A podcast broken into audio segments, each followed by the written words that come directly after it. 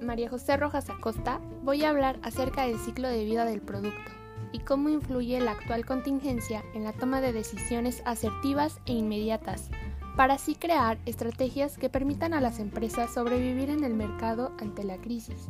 Los mercados están en permanente cambio y en continua evolución. Esto conlleva a que los productos que ofrecen las empresas tengan una vida limitada y experimenten una evolución desde el lanzamiento hasta su retirada, pasando por diferentes etapas y sufriendo variaciones en las ventas.